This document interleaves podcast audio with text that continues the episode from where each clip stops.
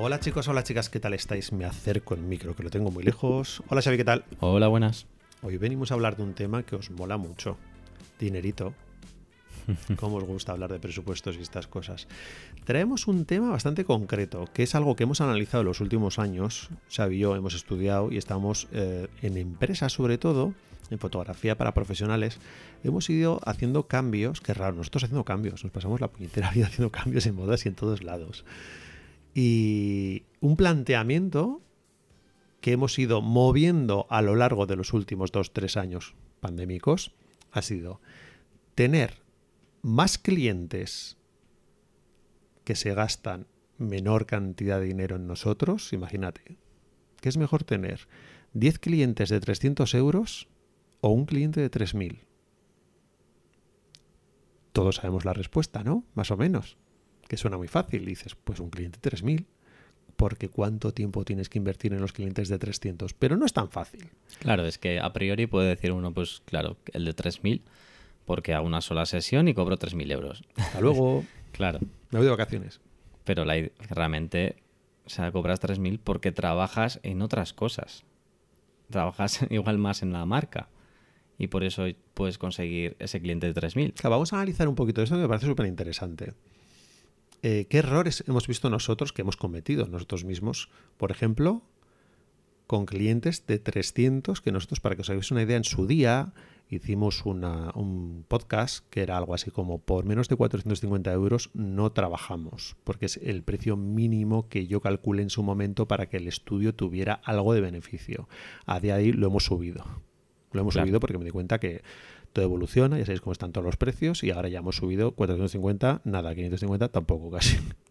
ya estamos en 650 euros por ahí. Sí, pero ¿por qué? ¿Por qué ha habido esa evolución exactamente? Pues porque el, precio inicial de hace cinco años así, en, fotografía gastronómica, por ejemplo, ¿no? Pues nos llamaba un bar del pueblo, pues le hacíamos una sesión sencilla, digamos, de 35 fotos por 350 euros. Todas las fotos. Vas a un sitio, misma iluminación, me pones las fotos en la X foto, foto, foto, foto, foto, te hago la carta entera. Claro. No me pidas creatividad. O sea, ese es el punto. Nosotros nos damos cuenta que la creatividad es lo que muchas veces los clientes no entienden, que nosotros es algo que estamos empezando a cobrar, a meter en las tarifas y decir a la gente, tú quieres que te haga este trabajo, pero realmente no se suele quedar en sacar las fotos. Pero es una parte que a nosotros nos gusta que fue un cambio de mentalidad porque antes más o menos teníamos el mismo esquema de iluminación, íbamos a un bar, un restaurante, da igual, sacamos más o menos parecidas, un estilo parecido. Un estilo parecido. Es que yo me acuerdo hasta hablando contigo y yo a veces igual con mi parte de diseñado gráfico pues te decía, jo, pues este restaurante es diferente, tenemos que darle otro enfoque, ¿no? Diferente, otro, otro estilo. Claro, entonces hay, hay una lucha porque por una parte tú piensas, mm, claro, estamos cobrando 350 euros y no le puedo dedicar tiempo a, esa creatividad. Y no es que te lo están pagando. Claro. Entonces, ¿la solución cuál es? Si queremos mm, ofrecer creatividad, lógicamente tenemos que subir las tarifas. Claro. Entonces, que pueda haber sitios que no valoren eso y digan, no, yo quiero pagar 350 euros, pues igual puedes decir, te saco cromos, no hay ningún problema. Ahora, si quieres que ese restaurante, ese negocio, tenga un plus, tenga una identidad visual online. Es que es una parte que muchas veces nos acaban como metiendo un poquito como de soslayo a los fotógrafos que te dicen quiero fotos y dices ya, pero es que no me estás hablando ni de estilo, no me estás haciendo un briefing, no me estás haciendo nada porque no ha habido ningún estudio anterior de la marca además se nota enseguida cuando ves a alguien que su identidad corporativa no tiene nada que ver con las fotos, no tiene nada que ver con la web, no tiene que ver con nada. O sea, todo, cada uno lo ha hecho de un padre y una madre. Se nota que hay como tres o cuatro personas diferentes que han ido pululando por su web y por, su Instagram. Y dices, ya, pero entonces aparecemos nosotros y muchas veces nos hemos dado cuenta que somos buenos en eso, en el tema de poner orden. Orden. Es que hay veces que te viene un cliente que su idea es, no sé, invertir 300, 400 euros, ¿no? Y nos viene, oye, que quiero una sesión de fotos. Y es un trabajo el mirar su web, hablar con él, una reunión, y decirle, no, no, si realmente tú no necesitas una sesión de fotos, necesitas una identidad corporativa, necesitas una marca, necesitas una web, un vídeo, varias sesiones de fotos, no, no solo platos. Una continuidad. Claro, necesitas retratos. O sea, porque tu fortaleza es el servicio, la atención al cliente. Entonces, bueno, tienes que reforzar pues, los retratos de, por ejemplo, del chef, del metre. Entonces, claro, ese cliente de repente de gastarse 300 euros, igual está dispuesto a invertir 6.000. Claro. Pero igual que nosotros, que es un ejemplo que creo que lo he puesto más de una vez, tú vas a un dentista y yo la primera pregunta que me hizo el último dentista al que, al que he ido, que es el que más me ha gustado, la pregunta que me dijo fue, yo tenía, para que os hagáis una idea, tenía los empastes antiguos, estos de plata, me dijo, tienes la boca muy bien, ha sido algún dentista bueno, eh, los empastes de plata. Y algo que me gustó de este dentista, Ernesto se llama, si me estás oyendo, un saludo Ernesto y a ver cuando abres tu canal de YouTube, que lo queremos ver. Eh, me dijo, ¿tú cómo quieres tener la boca? Y me pareció súper interesante. Yo le dije, yo la quiero tener de puta madre. Y me dijo, los empastes que tienes están muy bien hechos. Y le dije, ya, pero no me gusta cuando abro la boca que se me vean partes oscuras. me dijo, yo eso te lo puedo dejar de cine. Y una vez que me hizo todo el análisis, me dijo, eh, te puedes gastar esto, te puedes gastar esto, o puedes tener la boca así. Es como diferentes grados de... Me dijo lo que él creía que era necesario, lo que creía que no era necesario y lo que era necesario por salud. Y yo fui a tope con la cope. O sea, yo no iba pensando, me voy a gastar esto. Porque a veces lo que pasa a nuestros clientes mismos es que no saben las necesidades que tienen. No tienen ni idea. ¿Por qué? Porque te puede llamar un negocio que está recién abierto, ha cogido el community de turno que es el primo del amigo de mi y de repente dices, no, a ver, es un tío que te está subiendo cuatro fotos de vez en cuando, aparte con el móvil, te agarra una story cutre y ya está. Eso no es llevar las redes, eso no es hacer un estudio de marca, eso no es hacer un conjunto cohesionado de todo lo que eres tú. O sea, pero para eso hay que dedicarle un tiempo. ¿Qué pasa? Que a ese cliente de 300 euros tú no le puedes dedicar ese tiempo. Que nosotros llegamos a dar cuenta que había clientes de 300, de 400, de 500 que teníamos más reuniones, imaginaos que igual podíamos llegar a meter hasta cuatro horas de reuniones para una sesión de una hora. ¿Cómo puede ser? No puede ser por ese precio. Pero, ¿puede ser que un cliente tengamos cuatro o cinco horas de reunión para hacer dos horas de, de sesión? Sí, porque es más importante pensar qué es lo que necesita el cliente que el acto de sacar la foto, que es una cosa que tenemos que empezar a quitarnos de la cabeza, que solo cobramos por sacar fotos. No, no, no, no, no cobramos por ayudar, la palabra es ayudar a tu cliente a que su imagen online sea la que realmente necesita y que identifica su marca. Y nos pasa con muchos clientes, que no la definen, no han hecho una inversión inicial, ponen en marcha el negocio y de repente se dan cuenta que les faltan cosas. Hay gente que le llama identidad visual solamente al logotipo también. Vamos a ver, claro. ¿Qué dices? Aquí se ríe Xavi porque es diseñador gráfico. Explica eso un poco, Xavi. Claro, es que diseñar una marca, claro, todo el mundo piensa en la marca, el logotipo, ¿no? Pero la marca tiene que ver con, unos valores, o sea, que se traducen pues en unos colores, en, una forma de, escribir, de comunicarte, lo que decía Unai, hasta un olor puede ser, ¿no? La marca. O sea, son muchas cosas, ¿no? Y, que en conjunto, al final, eh, forman una identidad corporativa, ¿no? Y las fotografías son parte, son una parte de ello. O sea, claro, por eso que nosotros, cuando nos viene un cliente y vemos que es un necesita realmente eh, traducir esas ideas, ¿no? De un hotel, por ejemplo, pues eh, quiero transmitir exclusividad, elegancia, pues lógicamente lo bajamos a la tierra de la fotografía y decimos, ¿cómo se traduce esas ideas en fotos? Entonces ahí está el valor. Entonces, claro, hay que explicarlo a los clientes, que no es solamente ir un día y sacar fotos, sino es un planteamiento inicial que hacemos nosotros, una propuesta visual que luego se traduce en unas fotos.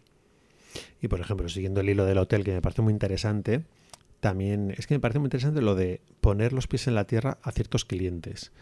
Hay clientes que, como no entienden muy bien lo que te quieren expresar cuando les lanzas la idea de, pero qué tipo de fotografías quieres tal, se meten en el mundo de Pinterest o simplemente a la competencia y te enseñan un hotel de Beverly Hills, por ejemplo. Y dices, ah, muy bien, fenomenal. Y ves que es una producción, por ejemplo, de 30.000 euros. Entre fotos, modelazos, estilismo, a todo trapo. Y claro, tú ves eso tienes que llegar a explicar al cliente que si quiere hacer eso cuesta 30.000. Entonces, todos teníamos que empezar a preguntar a la gente la pregunta que me ha hecho a mí el dentista. ¿Tú qué es lo que quieres conseguir? Y la siguiente pregunta sería muy interesante decir, ¿y cuándo te quieres gastar? es una pregunta que va con trampa, porque claro, todo el mundo te va a decir cuanto menos mejor. Hombre, luego también es un tema de la experiencia, ¿no? Porque ya me he dado cuenta contigo, ¿no? Pues que, bueno, ahora ya me pasa a mí también, que vas detectando a los clientes que, que, quieren invertir de verdad y los que no. Entonces, nosotros, a mí me llaman todos los días eh, pidiendo, yo qué sé, fotos de comunión, fotos de carnet, eh, fotos, oye, mi niño se... Eh, que necesita unas fotos tal de, como estos de nacimiento, de baby born, Pues decimos que no, decimos que no, porque sabemos que ese cliente no va a invertir lo, que nosotros eh, necesitamos facturar. Entonces... tenemos los medios. Porque ahora mismo, antes de grabar este podcast, estamos hablando de la gente que hacéis estudio, a la que, por cierto, admiramos y nos encanta. ¿Qué pasa? Nosotros no tenemos un estudio a pie de calle. Entonces, nos gusta cómo planteáis el tema de el estudio en Navidad, el, el newborn, el otro, el de la moto, las comuniones porque nos parece que es, sin que nos oigan los clientes ahora, ¿vale? Una producción en cadena maravillosa. ¿Por qué? Si digo producción en cadena, alguno va a decir, ay no, ¿qué te piensas? ¿Que esto es una fábrica? Digo, no, tú tienes un espacio con una iluminación y con una decoración y al final lo que estás haciendo es cambiarme el muñeco, el niño. Y al final, ¿qué haces? Es una forma muy buena de rentabilizar un producto. Nosotros, por ejemplo, algo similar que estamos pensando hacer a futuro eh, es, muchas veces nos piden, necesito un retrato bueno para LinkedIn. Retrato, de trabajo. Un retrato corporativo, corporativo. Toda la vida. ¿Qué ocurre? Que si hay una persona que es un, trabajador o que está buscando trabajo y nos pide una sola foto, a nosotros no nos sale a cuenta. En cambio, claro, si te piden 10, pues ya empieza a ser como más rentable. Entonces, claro, tú puedes montar un estudio, pero con la idea de que eso va a ir en serie. ¿No? Puedes hacer precio, pero cuando es en serie. No es cuando algo no puede ser algo personalizado, lógicamente. Igual que se nos llaman para un pincho, igual que se nos llaman para un plato, igual para un, o sea, nosotros un uno, una unidad a no ser que sea fotografía publicitaria, que nos ha pasado más de una vez, en la que tienes que invertir prácticamente el día entero o una mañana, eso sí, pero un retrato y además a nivel particular que la gente nunca está dispuesta a pagar más de X dinero, eh, no nos compensa. Como dicen los chavales ahora, no me renta.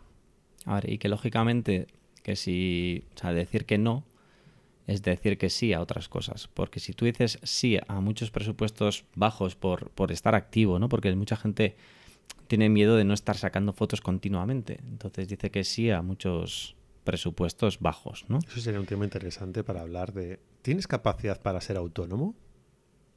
Mm. Entonces, si tú llenas la agenda de sesiones de fotos low cost, pues lógicamente no tienes tiempo para dedicarle a otras cosas, al marketing o a Ni siquiera para darte cuenta que existen otras cosas, porque a nosotros mismos nos ha pasado que hemos hecho apuestas de decir, a ver, y si no llaman clientes, hay que invertir en una comunicación para que nos llamen los clientes que nosotros queremos. ¿Nos ha dado resultado? Sí, pero hay un esfuerzo detrás hay que saber parar, hay que saber tener la suficiente capacidad de decir, tenemos que parar para invertir tiempo en comunicar. Y mucha gente que se hace autónoma dice, es que si no me llama nadie en dos semanas, ¿qué están haciendo? Que a mí me pasa mucho y veo en Instagram. Oferta, descuento, oferta, descuento. Y digo, es que así lo único que estás llamando es a clientes que no te van a querer pagar en la vida y te metes en un círculo vicioso que es muy difícil salir de ahí. Sobre todo porque, claro, estás como devaluando. O sea, tú creas una comunidad en Instagram y le estás diciendo que esa sesión que antes estabas cobrando 500 euros, ahora está en 200.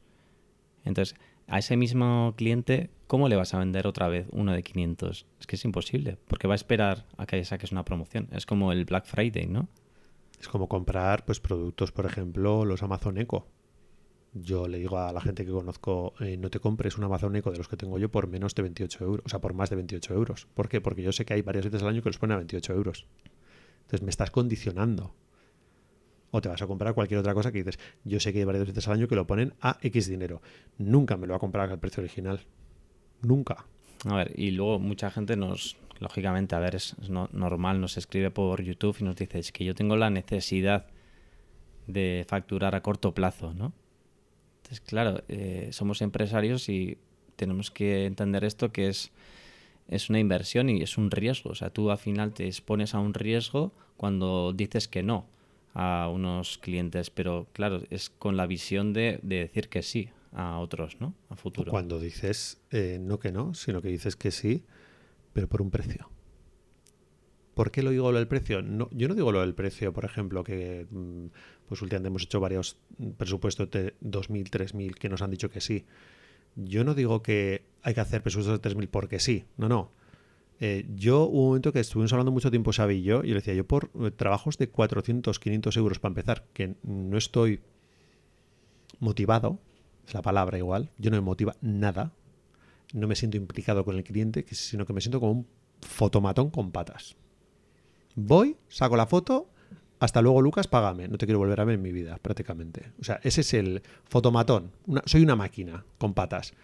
¿Qué pasa? Si te entran clientes con proyectos más interesantes, aparece la creatividad, aparece ya, pues ya eres un poquito, un poquito, no digo que seamos autores, porque yo creo que somos muy artistas, pero aparece un poquito más la implicación de el reto, de vamos a mejorar lo que no sabemos hacer, pues vamos a hacerlo mejor y vamos a implicarnos y dedicar el tiempo que le tienes que dedicar, porque si me vienes con un presupuesto bajo, no te voy a dedicar una mierda de tiempo, o sea, lo tengo claro. Te voy a dedicar, sí, el tiempo que me estás pagando.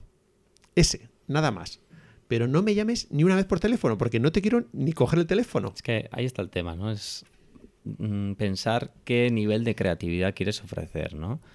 Está desde el mínimo, cero, o sea, montas, como, como has dicho, ¿no? Pues un, un estudio. Fotomatón. Un fotomatón y igual gana hasta más dinero, ojo, ¿eh? O sea, a final de año igual gana más, porque al final es un proceso automático, eh, es producción. Y luego está el siguiente nivel, o sea, el top, pues que sería ultra, creativo, que nosotros, por ejemplo, tampoco vamos a ir, porque a veces nos han ofrecido pues grandes compañías de pues de Inditex o estas, ¿no? De oye, que quiere unas fotos de pues un, grupo de chicas haciendo yoga en un espacio, eh, una azotea, que se vea la naturaleza. Entonces, claro, tú tienes que hacer un trabajo también de buscar el sitio, de... Hay producción, o sea, tienes que implicar ya pues, a estilistas, a, mucha gente alrededor, ¿no? Y ahí, por ejemplo, nosotros pues tomamos la decisión de cuando hay mucha producción, cuando ya el trabajo no solo depende de nosotros, preferimos no meternos ahí. Hmm. Estamos como en un escalón más bajo de creatividad, digamos, en un escalón intermedio, diría yo, ¿no? más o menos estamos entre la creatividad al límite y la practicidad. Eh, no nos gustan trabajos que conllevan mucho tiempo, a no ser que sean pues un poquito más de producción. A mí no me importa hacer cosas productivas durante espacios de tiempo largos, pues como hemos hecho campeonatos de pinchos, hemos hecho... la gente pensará, pero el campeonato de pinchos es creatividad. Y dices, para mí no. para mí no, porque es monto un set, pues sacando las fotos de los pinchos. Es verdad que la gente dice que bonitas son las fotos, pero realmente para mí es un poco un fotomatón que le pongo todo el cariño y saco todos los pinchos, le pongo su mejor ángulo y todo, pero todos van con la misma iluminación, todos van siempre igual. Y así con otros trabajos que me gustan, sí, me siento muy cómodo en ellos, o sea, no reniego ellos, sino todo lo contrario. Cuando tienes trabajos que son de ese tipo, tú estás muy cómodo ahí, porque sabes que no te comes la cabeza. Ahora, si te viene una agencia y te dice, o como nos han venido varios clientes, oye, quiero que me hagáis una web, pero quiero... La palabra que más odiamos tú y yo, ¿cuál es? algo diferente. Como nos encanta la palabra esa. ¿Por qué? Porque ahí sí nos tendríamos que poner un poco serios y decir al cliente, ¿qué presupuesto tienes? Yo puedo ser diferente, o sea, tú puedes hacer algo diferente, me puedo comer la cabeza, tú me das a mí 15.000 euros y yo me como la cabeza todo lo que te dé la gana, hasta un límite. Ahora, si tú tienes un presupuesto de 1.000 euros y yo quieres que me coma el tarro, no, no lo voy a hacer. Te voy a dar algo por mil euros. o por 500 o por lo que sea. Y nos ha pasado muchas veces de gente que te pide como la parte de creatividad, pero que vaya por tu cuenta, eso, eso de gratis. Y dices, no, esto no funciona así. Hay que pagar más la parte creativa que la parte técnica, que la gente no lo suele pillar bastante. Entonces, conclusión. No hay conclusión. No hay conclusión. No hay Cada uno tiene que buscar su lugar y de hecho nosotros combinamos también, ¿no? Pues Sí. a veces agradecemos que nos hagan estos trabajos como muy mecánicos, por ejemplo, de fotografía de productos. Oye, pero bien te- pagados. Tienes que sacar, pues, eh, 500 tornillos. Encantado. Pues nos ponemos modo producción, una y yo, pim, Soy pam, feliz. pum, y genial.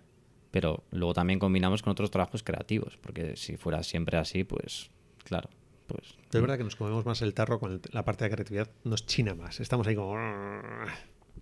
Hombre, tiene luego la parte positiva de que consigues trabajos chulos y al final te llena también, ¿no? Como esa parte de. de Cuanto más autor. creatividad te vayan a pedir, el trabajo, el resultado final te va a gustar más, seguramente. Claro. Vas a tener ver, material tiene- también para tiene que haber un Instagram. esfuerzo. Tiene Va que haber haber un más- esfuerzo, sí. tiene que haber una parte de sacarte un poquito. Al final, creatividad significa sacarte un poquito fuera de tu zona de confort, tan redicha en los últimos años, pero que es verdad que luego cuando ves el resultado dices, anda, yo no sabía que sabía hacer eso. Dices, realmente yo creo que todos los que estamos escuchando este podcast, todos sabéis hacer esas cosas, solo que no nos molestamos en investigarlo, en analizarlo y dices, pues si me pongo lo hago. Dices, sí, pero es que ni ha ocurrido llegar a esa idea. Es que ni ha ocurrido. Igual te viene el de la agencia, yo siempre digo que yo soy buen replicador. Si Xavi me dice, haz esta foto así, así, así, o he visto esta foto, digo, yo te la hago. Lo que no soy bueno es buscando hacer esa foto, sino te la replico. Esa es la parte que menos me cuesta a mí, replicar. Pero pensar en la foto es la parte que se me, bueno, me hace la pichón, vamos, me, me vuelvo loco. Bueno, y hasta aquí el podcast de hoy. Como veis, seguimos en la temporada y nos vemos en una semanita. Hasta luego. Agur.